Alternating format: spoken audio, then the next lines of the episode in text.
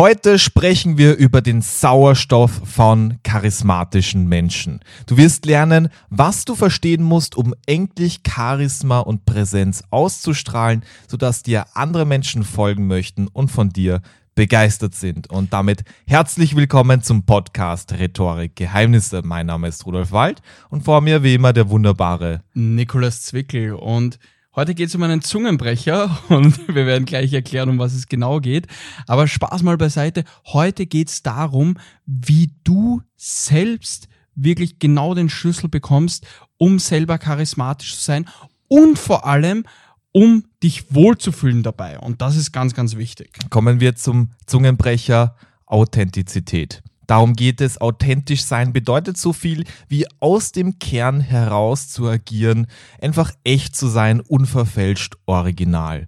Und die Vorteile, die du hier hast, ist, dass du so wirklich diese Flexibilität erreichst. Du kannst aus dem Vollen schöpfen, musst nicht mehr großartig überlegen, was du sagen könntest, weil du einfach hier echt sein kannst und deine Impulse wahrnehmen kannst. Genau, also stell dir mal vor, du bist bei einem Meeting und du weißt, ach, jetzt muss ich wieder so tun, als würde ich daher sicher sein oder als würde ich irgendwie eloquent sein. Und man muss dazu sagen, das ist ja wie, als würde man so eine Persona spielen, als würde man irgendwie dauernd schauspielen müssen und das ist ja auch extrem anstrengend. Und genau deswegen schauen wir uns das heute an, wie du dem aus dem Weg gehst, beziehungsweise wie du das einfach nicht mehr nötig hast, weil du dich zurücklehnen kannst innerlich und ganz entspannt du selbst sein kannst. Ganz genau. Hier muss man sagen, viele Menschen versuchen jemand zu sein, der sie gar nicht sind und man versucht dann auf der anderen Seite vielleicht auch einfach normal zu sein, einfach hineinzupassen demzufolge verstellt man sich auch. Aber ist schon etwas komisch, weil obwohl wir versuchen, jemand zu sein, der wir nicht sind oder auf Zwang einfach normal zu sein, sind die Menschen, zu denen wir wirklich aufschauen, die wir wirklich authentisch, charismatisch finden, die Menschen, die sich so geben, wie sie einfach sind. Also denk einfach an die Menschen und Momente, die dich am meisten in deinem Leben bewegt haben. Und du wirst einfach ein gemeinsames Muster erkennen. Also zum Beispiel die eine Uhr Urlaubsliebe, die flüchtig, flüchtige Romanze, in der du dich völlig öffnen kannst, weil die andere Person einfach ehrlich ist und so strahlend in dieser Ehrlichkeit. Oder vielleicht bei der bei irgendeiner Party diese eine ungezwungene Person, die einfach so mutig genug ist, peinliche Details preiszugeben und dadurch einfach die Schilder von den anderen fallen lässt. Oder vielleicht der eine leidenschaftliche Lehrer von damals, du weißt genau, wen ich meine, der die Liebe zum Fach einfach so teilt, dass man einfach sagt, wow, also ich, ich spüre es wirklich. Und das ist nicht nur diese inhaltliche Ebene, sondern man hört einfach heraus, wie stark diese Leidenschaft da ist. Und das sind viele Beispiele für diese, ich sage jetzt mal, seltsame Kraft der Authentizität. Und sie sind auch einfach wie ein Spiegel. Ähm, also diese Menschen sind wie ein Spiegel für uns, die uns einfach zeigen können, wer wir sein würden, wenn wir den Mut hätten, zu uns selbst zu stehen. Das ist hier dieser wichtige Punkt. Genau, also man muss dazu sagen, ich, ich finde, man, man merkt das auch speziell im Alltag immer wieder, wenn Personen einfach sie selbst sind und sich wohlfühlen. Und das ist genau das. Also ich finde das auch richtig gute Beispiele hier mit dem Lehrer oder ähnlichem. Oder du hast sicher auch so eine Arbeitskollegin oder einen Arbeitskollegen, wo du dir denkst, wow, die Person, die, die spricht einfach, wie sie möchte und kommt so gut an und da ist nichts aufgesetzt oder nicht irgendwie böswillig, weil dann gibt's ja auch die Personen, die auf einmal sich zwar in dem Sinne mit Macht oder ähnlichem durchsetzen, weil sie einfach eine Führungsposition bekleiden, aber die nicht sympathisch sind, nicht charismatisch. Und dann gibt's aber wieder die Personen, denen, denen könnte man den ganzen Tag zuhören. Ganz ja. genau. Und wie man schon merkt, das Ganze bekommt gerade so einen leicht philosophischen Touch und so sollte man diese Episode auch behandeln. Einfach mal zuhören, das Ganze verarbeiten, selber sich Gedanken dazu machen. Und da gibt es etwas, was mir einfach spontan einfällt. Ich habe vor kurzem im Flugzeug, da sind mir die Kopfhörer ausgegangen und dann habe ich dieses eine Buch, das ich schon so lange mitgehabt habe, einfach mal gelesen. Und zwar das Buch von Albert Camus, einem französischen Schriftsteller und Philosophen. Das Buch heißt Der Fall. Und das ist wirklich sehr, sehr spannend, weil es geht um einen Protagonisten, also der Hauptcharakter in dem Roman. Sein Name ist Jean-Baptiste Clemens. Und er sitzt in einer Kneipe und erzählt einer anderen Person seine Lebensgeschichte. Und das Spannende an dem Ganzen ist einfach, dass der Jean-Baptiste Clemens offensichtlich so aussieht wie so ein erfolgreicher Mensch, weil er hat alles, was man sich einfach erwünscht. Er ist ein rhetorisches Schwergewicht, arbeitete als Anwalt und vertrat da den armen Mann. Er war auch seiner Erzählung nach sehr erfolgreich bei den Frauen. Er war sehr anerkannt und er war einer von den Menschen, wenn er einen Blinden auf der Straße sieht oder beim Gehweg, dann hat er sich gefreut, weil er der anderen Person das Geschenk machen konnte und der Person Person über die Straße helfen konnte.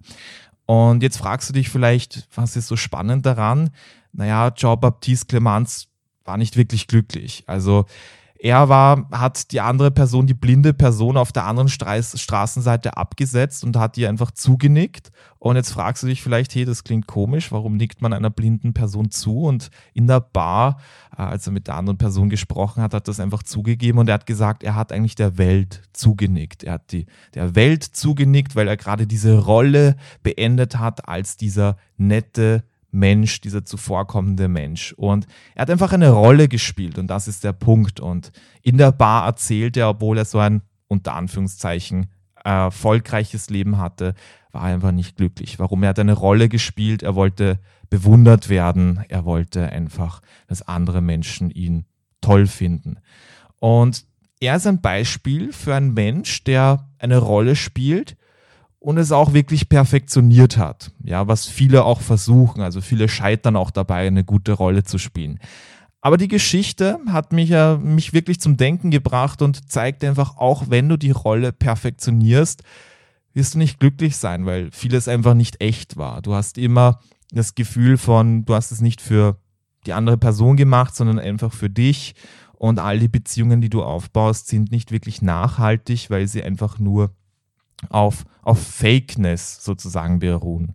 Und natürlich ist dann der Protagonist Jean-Baptiste Clemens auf den kalten Boden der Tatsachen gefallen und hat gemerkt, dass es einfach nicht glücklich macht. Und warum rede ich darüber? Naja, die Frage ist die, sind wir nicht auch manchmal in der Situation, dass wir eine Rolle spielen in der Hoffnung, von anderen in einem bestimmten Licht gesehen zu werden? Oder sind wir nicht alle in gewisser Weise so kleine Jean-Baptiste Clemences, die versuchen, die Welt zu überzeugen, dass wir etwas sind, was wir manchmal nicht sind, damit wir Anerkennung bekommen. Das ist hier die Frage. Ja, und ich, ich, ich finde das richtig, richtig schön, weil ich denke mir auch in so vielen Situationen, jetzt nicht nur rhetorisch, jetzt nicht nur bei Präsentationen oder Gesprächen, sondern auch im, im Alltag, ist es ja so oft so, dass wir uns überlegen, ja, okay, was denken andere Personen über uns? Oder wie, wie können wir uns ja nicht blamieren und ähnliches?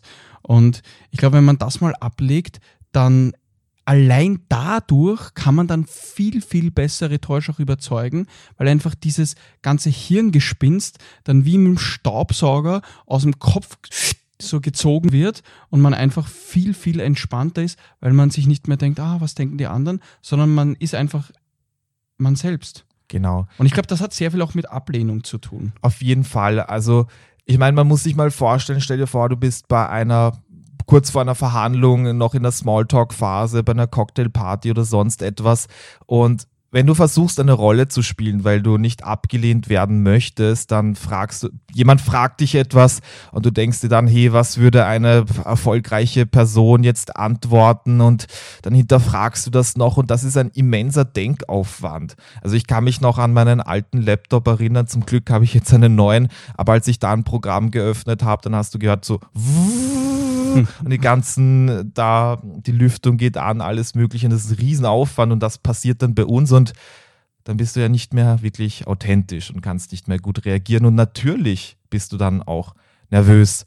Und viel hat natürlich einfach mit Ablehnung zu tun. Aber die Sache ist die, du kannst Ablehnung ultimativ nicht vermeiden. Ja, also, das ist ein wichtiger Punkt, ja. Also du kannst die Rolle perfektionieren, also im absolut besten Fall kannst du die Rolle so perfektionieren, aber weißt einfach in dem Moment, dass du dich selbst auch abgelehnt hast und nicht das gesagt hast, was der ehrliche Impuls ist.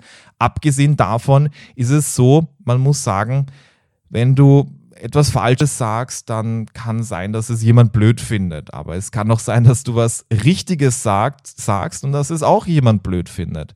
Es kann sein, dass du reich bist und das findet jemand blöd und wenn du arm bist, findet das auch jemand blöd. Wenn du traurig bist, findet das sicher auch jemand blöd. Und wenn du glücklich bist und einfach da Positivität ausstrahlst, dann gibt es vielleicht trotzdem den einen Kollegen, der das blöd findet. Das heißt, du kannst Ablehnung nicht vermeiden, aber du kannst dich fragen, für was bist du bereit, Ablehnung zu kassieren? Vielleicht, weil du eine Rolle gespielt hast oder weil du einfach echt warst. Aber es gibt beim Zweiteren ein Riesenvorteil. Egal wie sehr du die Rolle perfektionierst, es wird niemals echt sein, die Beziehungen und alles, was du machst. Aber wenn du einfach mal echt bist und je und dann eine Ablehnung bekommst, ist es gut, weil all die Beziehungen, die du aufbaust und das, was du bist, einfach ehrlich und, und wahr ist. Und dieses Gefühl ist nicht austauschbar. Ja, und ich, ich finde auch, dass es ist ja in dem Sinne gar nicht schlimm, wenn man dann für sein echtes Ich abgelehnt wird, weil dann filtert man ja automatisch auch diese Menschen aus dem Leben heraus oder die Meinung derer, der, der Menschen, die einfach dann das echte Ich nicht akzeptieren. Und das ist nun mal so. Man wird, wie gesagt, irgendwann im Leben abgelehnt. Aber es ist ja viel, viel schöner. Und ich habe das aus eigener Erfahrung auch schon gemacht, weil, weil ich bei, ich habe schon früher auch eine Rolle gespielt und hab, war auch schon echt. Und ich kann aus eigener Erfahrung sagen, dass es einfach viel angenehmer ist, echt zu sein und ja, dann wird man halt dafür abgelehnt, aber man ist viel glücklicher mit sich selbst, als wenn man da eine Rolle spielt. Ich meine, auf dem ersten oder im ersten Moment ist es vielleicht einfacher, weil man sich dann denkt, ja, okay, es wurde eh nur meine Rolle ab, abgelehnt, es bin ja nicht ich, aber im Endeffekt lehnt man sich dann selber ab und das ist noch schlimmer. Absolut. Da fällt mir spontan ein Gespräch ein, also ein Podcast mit Joe Rogan, kennt mittlerweile, denke ich mal, jeder, also ehemaliger Comedian und auch UFC-Moderator, hat einen, ich würde sagen, sogar den größten Podcast ja. auf der ganzen Welt. Und da gab es eine, eine Situation, als er mit äh, einem anderen Comedian gesprochen hat, Theo von heißt er, also ist jetzt nicht sein ganzer Name, aber ist auf jeden Fall wirklich omnipräsent, gerade im Internet, also man sieht ihn sehr, sehr oft. Und da war so ein spannendes Gespräch. Joe hat einfach gesagt, also Joe Rogan hat einfach gesagt, du bist genau der gleiche verdammte Typ, jedes Mal wenn wir irgendwo essen gehen und wenn wir in einem Comedy-Club sind oder wenn wir hier sind, können das manche Leute nicht. Sie müssen einfach eine Persona annehmen, aber bei dir ist es nicht der Fall. Warum? Und dann hat Theo einfach gesagt, ja, er findet das selber sehr interessant. Und dann Joe hat nochmal gefragt, okay, stellst du das selber fest, dass du das machst? Und Theo hat dann einfach gesagt, ich finde, manchmal frage ich mich, welcher Teil von mir heute mehr in den Vordergrund tritt. Dann, es mag ein bisschen seltsam klingen, aber er fragt sich manchmal, bin ich heute vielleicht ein bisschen gereizt, fühle ich mich albern, bin ich heute ein bisschen neugierig, ein bisschen nachdenklich, welcher Teil von mir tritt gerade im Moment mehr in den Vordergrund. Und das fand ich unglaublich spannend, weil es ist nicht so, dass du so eine Statue aus Marmor bist, immer gleich, sondern dich eher fragen musst in der Situation, welche Seite von mir beleuchte ich heute mehr. Und so gesehen kannst du dich dann auf jede Situation einstellen, weil du bist natürlich mit der Freundin, mit dem Partner auf der Couch ein bisschen anders als im Business Talk zum Beispiel. Ja. Aber trotzdem sind das Seiten von dir, die du hier einfach hier mehr ins Rampenlicht stellen kannst und so auch immer authentisch bleibst. Genau so ist es. Das finde ich auch einen wichtigen Punkt, weil das soll auch nicht falsch verstanden werden, dass man auf einmal dann völlig drauf pfeift, in welcher Situation man ist, weil das sollte ja auch nicht sein. Natürlich möchte man sich hier auch auf die Situation anpassen, aber trotzdem man selbst sein. Und das ist eben genau mit diesen verschiedenen Seiten von einem selbst sehr, sehr schön dargestellt. Und ich glaube auch, dass das sehr, sehr wichtig ist, dass man authentisch bleibt und trotzdem auf die Situation angepasst handelt.